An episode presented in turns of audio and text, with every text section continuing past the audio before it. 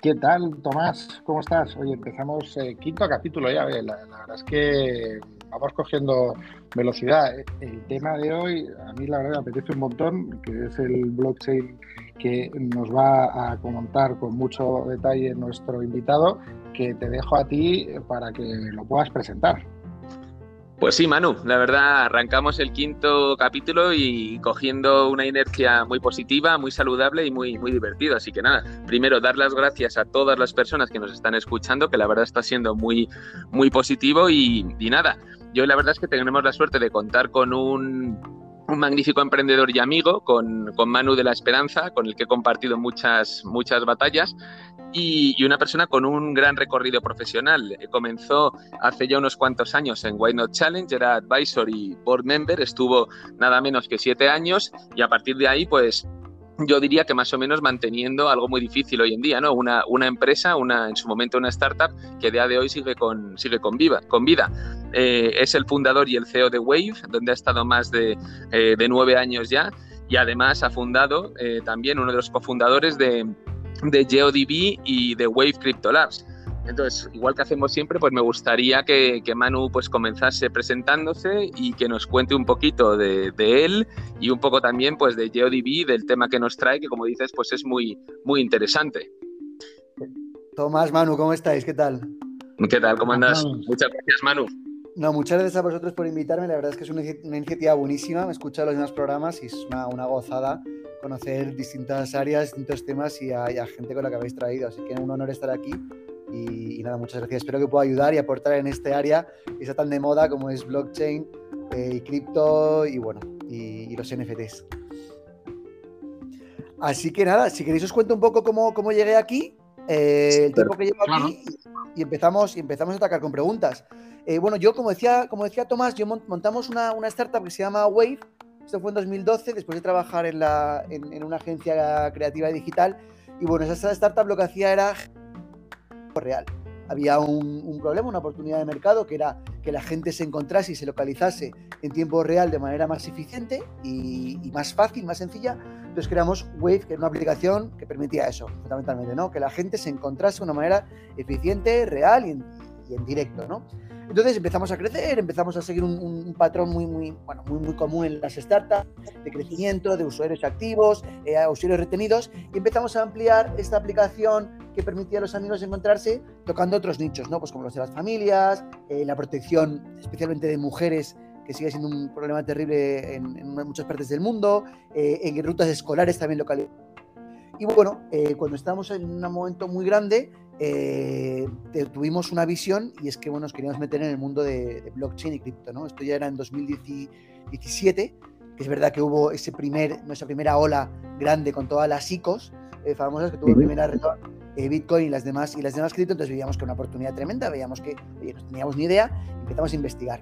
La verdad es que nos enamoramos de la, tecnología detrás, de lo que es la, ¿no? la blockchain, ¿no? la, la, cadena de bloques, ¿no? la descentralización. Sí. Fue lo que nos enamoró y fue cuando fundamos GeoDB, que no GeoDB, digamos, es, es la primera empresa que montamos en 2017 y en definitiva es un marketplace de Big Data, ¿no? Es un, es un ecosistema descentralizado donde nosotros pagamos a los usuarios por sus datos, que tienen un valor increíble, y estamos ofreciendo esos datos eh, de una manera pues, mucho más eh, ordenada, eficiente, real y voluminosa a una demanda absolutamente voraz, insaciable de datos, porque, bueno, pues como todos sabéis, el Big Data es lo que consideran el petróleo digital y, bueno, tiene un valor tremendo, ¿no?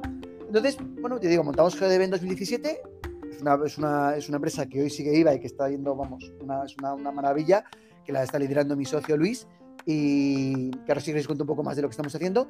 Y luego, lo que hemos hecho también es, pues en vista de que la geolocalización estaba sufriendo un poco por el tema del COVID, lo que hemos hecho con Wave, que es otra empresa que os conté que ya hemos fundado, hemos hecho un twist y lo hemos llevado todo a cripto. O sea, nosotros, de hecho, soy un enamorado de blockchain y de cripto, entonces hemos llevado Wave totalmente al, entorno cripto y ahora con Wave Crypto Labs estamos lanzando productos y servicios y experiencias dentro del, ecosistema, eh, sí, del ecosistema descentralizado, ¿no? Y, es Manu, Manu, y antes de, entrar al detalle, para, porque tú ponte, ponte en nuestros zapatos, en gente profana del mundo, pero la, primera cuestión para mí es, es, muy básica, ¿no? Una necesidad humana eh, por antonomasia ¿Qué pasa con la seguridad? O sea, uno piensa en, lo que uno escucha, lo que lee, de, pues de que si te pueden llegar a robar, el acceso a, los wallets que cada uno eh, tenemos, yo particularmente tengo la mía, y sobre todo un poco quizás esa vulnerabilidad de la sensación de que puede haber un hacker que en cualquier momento pues te quite un poco aquello que es tuyo y que encima no puedas ir detrás de él, ¿no? ¿Cómo, cómo afrontáis un tema tan importante como es la, la seguridad? Bueno, por supuesto es un problema y seguro que habéis estos, eh, bueno, todos estos eventos que han sucedido que muchísima gente ha perdido, pero millones y millones por perder las claves privadas a sus, a sus carteras. Bueno, pues eso es un, es un problema que es real y aquí lo que es, el contrapeso con todas las ventajas y lo bonito que es la descentralización. Pero por supuesto, aquí no, no tienes acceso eh, a las carteras por tu, de una manera personal, por tu DNI, eso ocurre en caso de que lo hagas con un exchange, que si queréis hablamos sobre los tipos de seguridad que, hay. Pero si vas a la, pura descentralización, una cartera descentralizada, lo que tienes es una, una clave pública, que es, digamos, como el número de cuenta, que es lo que está visible en todos lados, y es lo que está en el ledger que todos podemos consultar de lo que pasa con esa cartera. Pero esa clave privada, que es el acceso a ella, si la efectivamente puedes perder mucho dinero. Por eso lo que recomendamos siempre es, pues número uno, que no se tenga en la nube. Eso ya sabéis, lo he escuchado. Número dos, que no esté de una, manera digital, de una manera, eh, pues yo qué sé, en un, en, un, en un Excel, que también puedes perder aunque no lo tengas conectado, ¿no? Eh, lo ideal, pues oye, o que lo tengas eh, escrito por papel, que ya sabéis que se habla mucho de eso, de que lo tengas escrito por papel y lo guardas en una caja fuerte, o lo que se llama un cold wallet, ¿no? Que es verdad que son como una especie de pendrives que puedes guardar ahí tu acceso, pero no está conectado a Internet, con lo cual también tiene mucha seguridad. Entonces, sí, bueno, ese es el precio que hay que pagar por todo lo que te ofrece la tecnología blockchain. Sí, principal desventaja, también paradójicamente su principal ventaja, ¿no? Claro, además que es o sea, quizá nos quedamos un poco con la parte más económica, ¿no? Con las, criptomonedas, ¿no? Es decir, ¿qué pasa si pierdo mis criptomonedas? Bueno, pues si tienes un poco, tienes mucho, mucho miedo de perderlo, o haces estas medidas, o tomas estas medidas que, que hemos dicho del el cold wallet o escribirlo a mano, o bien te vas a un exchange, o sea, te puedes ir a, los grandes, unos Kraken y Coinbase, que tienen una seguridad absolutamente increíble, al fin y al cabo con un banco, o incluso Binance, que sabéis que es el, más grande, o hmm. más pequeñitos como KuCoin, pero, pero que sepáis que ahí tú no posees eh, las cripto, ahí lo que pasa es que el exchange opera como custodio de las cripto, entonces la seguridad corre a cargo de ellos. Es un poco como el banco, ¿no? En caso de que yo perdiese el acceso, no pasa nada porque ese, ese Binance o ese eh, Kraken o ese eh, Coinbase, si yo les mando mi DNI y verifican que soy yo, me van a dar acceso nuevamente a mis cuentas en el que claro. reflejar mis criptos, ¿no? Mis, cripto, mis criptomonedas o mis NFTs. Pero, claro, no son tuyos. Entonces, quizá aquí lo bonito de esto es que es, que es tuyo, ¿no? O sea, es un poco como el banco, ¿no? Tú, no tienes el dinero real, lo tiene el banco por ti. Claro, sí, sí, sí. Pues una cosa por la otra, efectivamente. ¿Y, crees que esto llegará un momento que se pueda hacer un poco más accesible? ¿a, qué me refiero? O sea, gente que está empezando, que tenemos gente que nos escucha, que seguro que ahora mismo ha, torcido el gesto de, sí, le suena blockchain, pero, pero se ha perdido, o el que empieza a navegar, pues, pues te pongo un ejemplo, eh, este, estos reyes me, decían, oye, te queremos regalar tu primer NFT, y me lo decía alguien con mucho cariño, que no conoce el mundo, y cuando ha empezado, oye, me meto que, que si el Coinbase, pero que luego tengo que tener wallet, pero luego el, el señor del zorro del Metamask, pero que luego me falta empieza a ser eso como superar distintas pruebas y de, madre mía, eso es una barrera de entrada, pero como ha habido siempre la tecnología, ¿eh? O sea, me acuerdo cuando empezabas con los ordenadores eh, que no tenías el sistema Windows, esto ya es muy de viejos, pero en la realidad, y tenías que poner MS2, no sé qué, y, y, era una barrera de entrada. ¿Tú crees que existiera una especie de Windows que, que claro, eso puede ir en contra de la seguridad a, a una situación real? ¿Estoy diciendo una burrada que no tiene ningún tipo de sentido? Tú eres el experto. No, no, yo estoy totalmente de acuerdo contigo, que es que hay unas barreras, pero como lo subo con internet. yo estoy, de hecho, estoy aquí con vosotros también y participo en, otras, en otros eventos precisamente para hacer y para empujar este mass adoption. Es decir, lo que está pasando ahora, desde nuestro punto de vista y el de muchas otras personas, es que estamos, pues, no sé, como era internet en a principios de los 90. Y, y, en esa época, bueno, yo era, yo era un niño, ¿no? Pequeño, pero vamos, lo que pasaba es nuevamente que había unas barreras tremendas, la gente no se lo creía, es decir, no solo es la barrera tecnológica de conocimiento, sino también una sensación, y, sabéis que había muchísimos detractores de, Internet, eh, hasta lo más básico, ¿no? Entonces, bueno, nosotros pensamos que es la segunda gran revolución digital y estamos absolutamente mm. convencidos de ello. Entonces, por supuesto que esto va evolucionando, de hecho va evolucionando infinitamente más rápido de lo que fue Internet, o sea, en cripto, si queréis, ahora nos metemos un poco en detalles, pero vamos, cada mes pasa algo nuevo. Entonces, va mucho más rápido, es eh, es más complejo quizá, pues a nivel, a nivel de conocimiento, pero por supuesto que va a llegar y, alcanzará. A mí hay un dato que me encanta, que me, encanta, y es que ahora mismo solo, eh, según lo que leímos hace poco, un 3% de las personas del mundo tienen acceso a una en, blockchain. Sí. Que es la ley. O sea, que estamos aún súper, súper tempranos, lo cual nos da una oportunidad tremenda. Ya solo no si quieres especular ¿no? con, monedas, que yo sí que lo creo, sino además como para posicionarte en una industria que va a ser absolutamente imparable. O sea, nosotros pensamos que, claro, que las redes blockchain, o sea, no se van a acabar y, para eso tienes que apagar Internet. Lo que es verdad que habrá una, tiene que haber un periodo de transición en que la sociedad se vaya adaptando a esto y la sociedad vaya aprendiendo. Es verdad que yo creo, creo, y si me estoy con Manu, que, que toda la revolución digital siempre ha llevado un cambio, yo creo que ahora es más fácil porque estamos pasando, eh, no es como una evolución de, Internet, no es como, se llama la web 3.0. Entonces, mm. creo que eso también es más fácil que cuando estábamos en los 90, que es, oye, arranco Internet, ¿no? La gente decía, pero ¿qué es esto? estoy conectado con un aparato por todos lados. Sí. Entonces, eh, y es mucho más acelerada, pero, pero, pero estamos en un punto muy similar y por eso estamos. Y, yo fíjate, eh, sí, perdón. No, no, no, que simplemente no, recalcar el mensaje que queremos empujar y queremos hacer esto, esto accesible a las personas. Y cada vez es más sencillo, ¿eh? es decir, cuando tú comprabas Bitcoin hace no sé, X años, pues oye, era, era complejo y tenías que aprenderte muy bien, ¿no? Cómo funcionaba todo. Ahora te metes en Coinbase y es que, vamos, es que opera como un banco, o sea, no tiene mucho más. Entonces, mm cada vez hay herramientas eh, más, más sencillas, cada vez hay más, más comunicación, cada vez vamos creciendo ¿no? en las comunidades cripto, entonces, oye, cada vez será más fácil, pero habrá que aprender.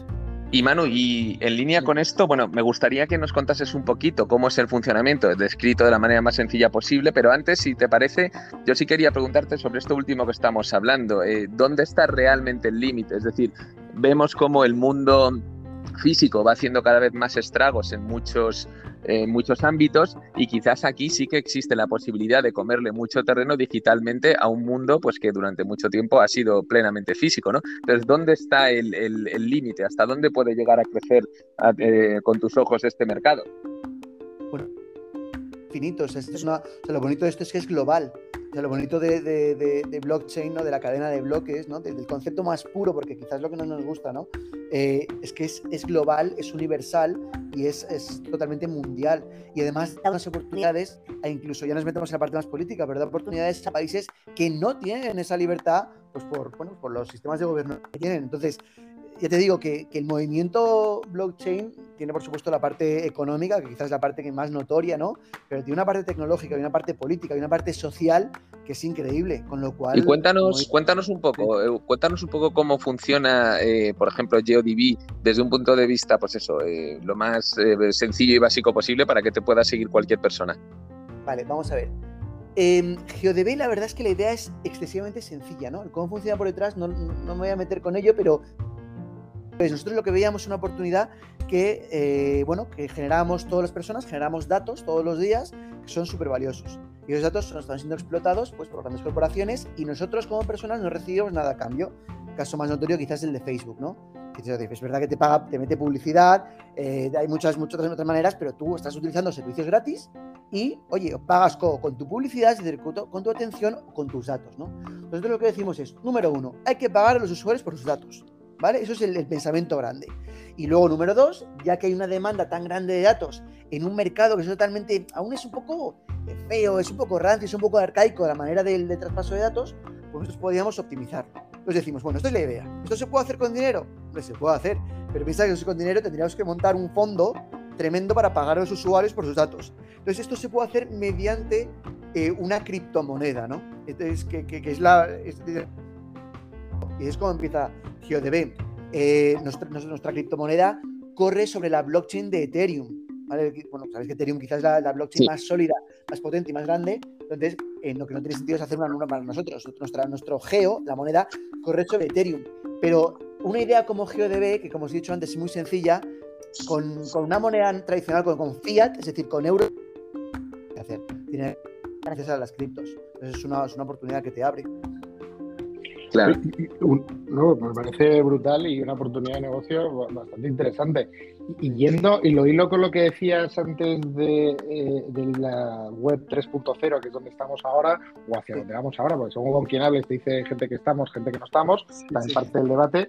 Eh, ¿Cómo crees eh, o de real o no real es el, riesgo pues, de grandes corporaciones que han dominado en la 2.0, que es donde hemos tenido todo lo contrario, una máxima centralización, que empiezan a hacer movimientos, tanto grandes corporaciones como, propios gobiernos, ¿no? de crear su propia moneda para intentar centralizar o intentar aproximarse. ¿Cómo es esto de ponerle puertas al campo? ¿Tiene sentido? ¿No tiene sentido? ¿Lo conseguirán? ¿No lo conseguirán? ¿Realmente es una realidad que es imparable? A ver, es que yo me voy, yo voy más por el camino de, que es imparable. Es decir, yo, nosotros sabéis que somos, lo que tenemos criptoanarquistas, ¿no? Entonces es el poder de la gente. claro, es lo bonito de esto. Es decir, ahora tenemos, tenemos un, o sea, tiene un control total sobre nosotros, está totalmente centralizado. Si un banco decide quitarme el dinero, me lo quita. Si, si un gobierno decide hacer algo conmigo, me lo hace. Aquí no, aquí son los nodos, son los validadores, es la red la que dice si algo es real o no. Y esa y esa inmutabilidad perdón, de los datos y de la información es la grandísima ventaja de cripto y lo bonito. Aquí no es que alguien diga que esto pasa, aquí es que todos decimos que esto pasa. Entonces, ese movimiento es tan potente que, como decir, creo que solo se puede parar apagando de Internet. Y hablando de las grandes corporaciones y demás, pues os podéis fijar que hace dos años o tres años decían todos que ni de broma, qué tal, y luego se suman todos. Mira Goldman, eh, mira JP, mira todos. Entonces, por supuesto que habrá barreras, por supuesto que habrá una, regulación, por supuesto que esto se tiene que ir a moldar y, todos seremos parte de ello, pero creo que es absolutamente imparable. Y pero también volvemos al punto de antes. También la gente decía que Internet era una moda que iba a pasar. Pues, pues ya vemos que no, esto vemos que tampoco. O sea, el hecho de que, que el poder esté en las personas de una manera global eh, e inmutable, ¿no? que, el ledger tenga esa validación, es que, no, no se puede parar. Oye, y dejando, que esto daría para otro podcast, ¿no? Pero para dejártelo a, rematar fácil, eh, eh, metaverso, ¿no? Y ahora ya un melonazo, que no tenemos tiempo, pero ¿cómo de importante? O sea, esto es lo de que, que lees a, la gallina el huevo, pues que él es el blockchain al metaverso, ¿no? Desde tu punto de vista. Bueno, por supuesto, me encantaría tener otro. Si cuando queréis, hacemos uno solo especializado sí, sí, en. Eso te estamos seguro. este me encantaría. Ahora sabéis que ahora todo el mundo, ahora hay muchísimos, hasta solo juegos ¿no? que ya consideran metaversos. Nosotros no pensamos que eso, nosotros pensamos metaversos mucho más, ¿no? Y, realmente hay, hay, hay, empresas y proyectos que hacen un metaverso real, pero bueno, que hay muchísima moda con que todo es metaverso y no es real, ¿no? Lo que está claro es que nosotros, eso es el, quizá la parte negativa es que el ser humano pues cada vez está más eh, unido a la tecnología de, mil maneras, más pegado a la pantalla y sus ojos están siempre durante todo el día en una pantalla. Entonces es la parte fea, pero la parte bonita es que un metaverso real lo que nos está permitiendo es conectar con las personas de una manera más, más cercana dentro de, dentro de que, es, dentro de una pantalla, ¿no? Pero es una parte más cercana, es una parte de, también de más de proximidad de las marcas, las corporaciones con las personas, entre nosotros, y luego la experiencia es totalmente distinta, ¿no? Aparte que luego hay, por, por supuesto, entramos en la parte de NFTs, en la que tiene esos toques inmutables dentro de estos mundos virtuales globales en los que formarás parte. Y la verdad es que no sé quién liderará el espectro, bueno, sabéis que ahora hay, muchísima gente que está ahí pegando fuerte, está, eh, está Blocktopia, que está muy de moda, bueno, Facebook se quiere meter, o sea, no sabemos lo que pasará. Apple, ¿no? Anuncia algo ya en breve. Apple también, no, sé si hoy con la cuenta trasera hoy o mañana. De, Todo el mundo. Yo no sabemos qué llevará. ¿Sabéis? ¿Habéis leído el libro eh, que se llama Ready Player One. Bueno, también hizo una película Spielberg. sí, yo he visto la película. Yo he visto la película. Sí, sí, bueno, pues ese, ese, concepto ¿no? de tener una vida, claro, es un poco peligroso, está un poco de vértigo. Eh, lo que puede llegar a pasar y lo que nos podemos convertir en estas personas que no hacemos nada de deporte, no nos movemos, estamos con, los, con el VR headset todo el día conectados. Pero es verdad que el concepto de crear un mundo digital, que la experiencia y que lo puedas casi tocar ¿no? y sentir, es, es, es muy potente y estar conectado con gente por todo el mundo, estar muy cercano, ya te digo, a marcas, a corporaciones, a experiencias que ahora mismo no lo haces con un ordenador, con un portátil o con un teléfono. Y Manu, porque yendo ya, acabamos un poco más justitos de tiempo, pero esta pregunta quería hacerla. Eh, ¿Dónde ves tú los principales retos para, para que sigáis desarrollando y, y, siga creciendo un poco el mercado? ¿Es una cuestión de equipo, de know-how, porque no haya suficientes personas? ¿Tiene que ver con los propios algoritmos, financiación? Em, ¿Dónde está ahora mismo el talón de Aquiles de, todo este sistema? ¿Qué, es lo que hay que mejorar? Bueno, la verdad es que has tocado muchos puntos interesantes. En primer lugar, en la parte de formación y talento, es que no lo hay porque esto es tan, estamos tan temprano, ¿no? Es decir, es como pasaba yo que es en 2013. En 2013 cuando montábamos Wave y buscábamos desarrolladores de iOS y Android, había poco, había poca oferta y mucha demanda, ¿no? Entonces ahora pasa mucho con desarrolladores de LT. Pues que es verdad, joder, que es que, no, y que, que toquen Solidity. Pues, pues, que es que la gente no ha dado tiempo a formarse. Entonces hay mucha demanda, porque, porque ya te digo que nosotros es imparable y cada vez hay más, más proyectos, pero no hay tanto talento. Entonces, esa es una. Luego, dos, por supuesto, la a nivel regular.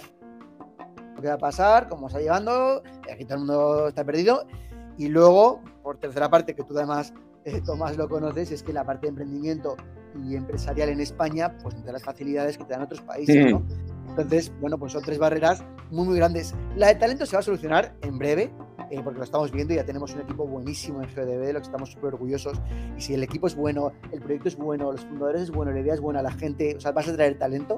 Eh, la parte de regulación y la parte, no sabes lo que va a pasar, y la parte de emprendimiento en España es que llevamos así muchísimos años. Lo veíamos con Wave y lo vemos ahora con GDB o con Wave Crypto Labs, con lo cual eso pues dependerá de, lo que pase en el país. Eh, también es verdad que nuevamente, como eso es una, una, una, una visión global, pues oye, pues no necesariamente tienes que hacerlo en España, ¿no? Entonces, bueno, pues tienes más posibilidades de hacerlo fuera. Oye, Manu, muchísimas gracias. Yo creo que ya terminando. La verdad que tenemos que hacer el capítulo 2. Hay pendientes. Pero para, para cerrar, siempre cerramos recomendación pues de libro y de algo de audio o vídeo o sea, y, que nos cuentes qué has elegido y pondremos el enlace en, en, el capítulo.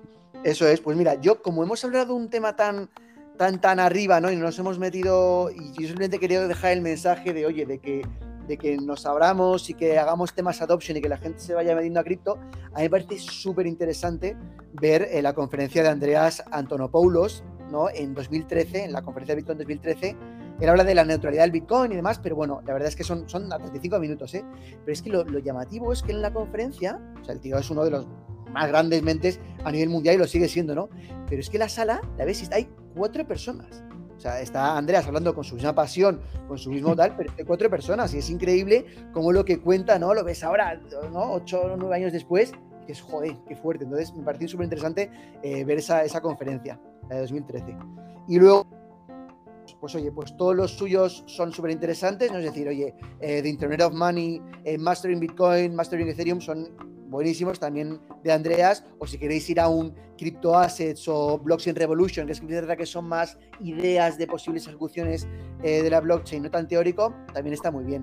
Pero vamos, yo miraría estos, estos mensajes ¿no? De, de, de arriba y por qué realmente la descentralización es tan importante y por qué cripto es imparable. Genial. Oye, pues muchísimas gracias, súper interesante.